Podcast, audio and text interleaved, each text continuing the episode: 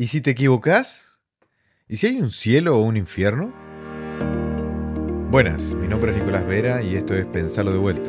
Un espacio todos los viernes para repensar lo que sabemos, aprender lo que queremos saber y exponernos a lo que no sabemos. Hoy vamos a responder otra de las preguntas para un ateo. En este caso, ¿qué pasa si te equivocas? Si te interesa el contenido, suscríbete y activa las notificaciones para estar al tanto. Si tenés alguna pregunta que te gustaría hacer, escríbela en los comentarios o mandala a pensarlo de vuelta a gmail.com. ¿Qué pasa si estás equivocado? ¿Qué pasa si Dios existe y también el infierno y el cielo? Y vos no crees en él. Y eso depende de qué Dios estamos hablando, supongo. Si el Dios verdadero es el Dios de la Biblia, y como está descrito en Marcos 3:29, estoy bastante jodido porque parece que no perdona a quienes no creen en él.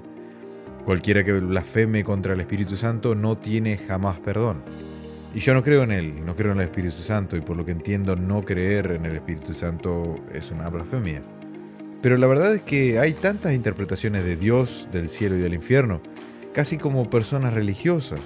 Por lo tanto, la verdad que no me preocupa mucho. ¿Cómo saber cuál es la interpretación correcta? Lo que espero al momento de mi muerte es haber podido vivir acorde a mis principios, haber dado todo por cumplir mis metas y haber dejado las cosas un poquito mejor que como las encontré. Pero ahora, perdón, ¿no? Pero yo te devuelvo la pregunta, ¿qué pasa si vos te equivocas? ¿Qué pasa si vos crees en el Dios equivocado? ¿Qué pasa si Alá es el Dios verdadero? ¿O Brahma? ¿O Thor? ¿O Zeus? De todos los dioses que existen y existieron, vos justo crees en el verdadero?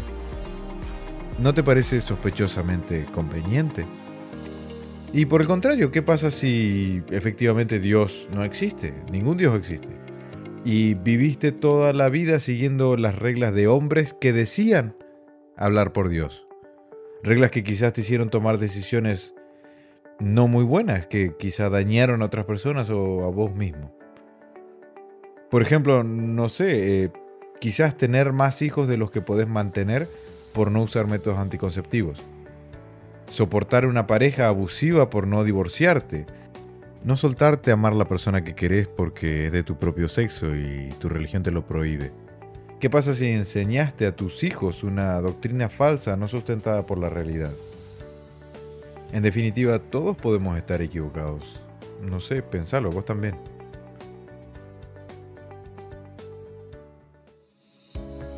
Gracias por acompañarme hasta acá, espero que te haya interesado y te haya hecho pensar. Si conoces a alguien que le pueda interesar, considera compartirlo.